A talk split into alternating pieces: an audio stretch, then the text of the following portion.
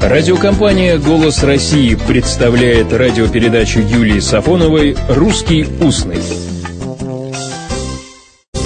Здравствуйте! Как дела? Как сажа бела? Это значит, дела плохи.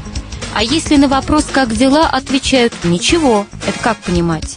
Ведь ничего – это отсутствие чего-либо. Так-то оно так, да не совсем так. Ничего, как отсутствие всякого присутствия, употребляется, конечно, только при вопросе о наличии предмета. Что нужно делать? Ничего. Что ты сегодня ел? Ничего. Когда есть нечего, это печально. А вот когда дел нет, ничего не надо делать, это еще ничего. То есть нормально, можно терпеть. Это ничего и разнообразие его смысловых оттенков, как полагают некоторые лингвисты, языковой символ загадочной русской души.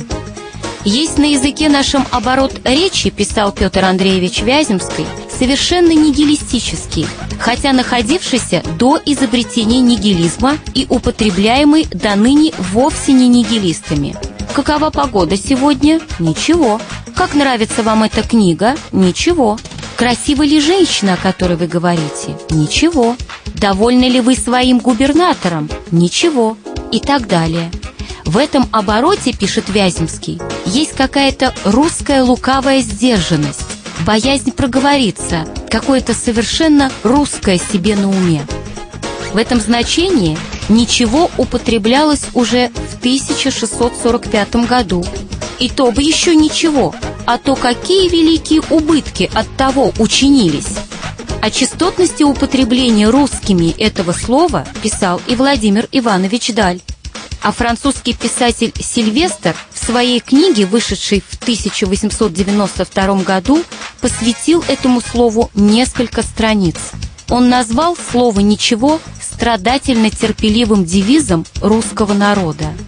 Рассказывают, что Бисмарк, хорошо знавший русский язык, которому он выучился, будучи послом прусского королевства при Петербургском дворе между 1859 годом и 1863, носил приобретенное в России кольцо, на котором было вырезано латиницей «ничего», и что у Бисмарка внимание к этому слову имело обличительно-ироническое отношение, как к русскому «авось да не бойся да как-нибудь».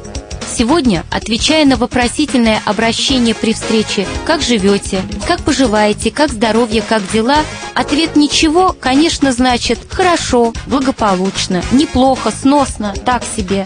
И надо сказать, это скромный ответ, потому что в традициях русского общения в ответ на такие дежурные вопросы не принято самодовольно распространяться о своих успехах и удачах.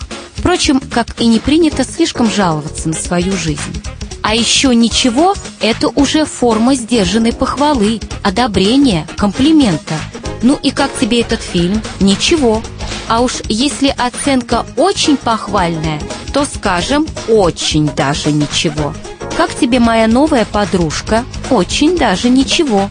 И еще ничего – это почти как спасибо. Как «спасибо, я пешком постою», если вы употребляете его в ответ на предложение и приглашение.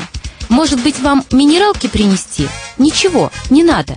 То есть не беспокойтесь, не утруждайте себя из-за меня. Я не стою или это не стоит такого внимания.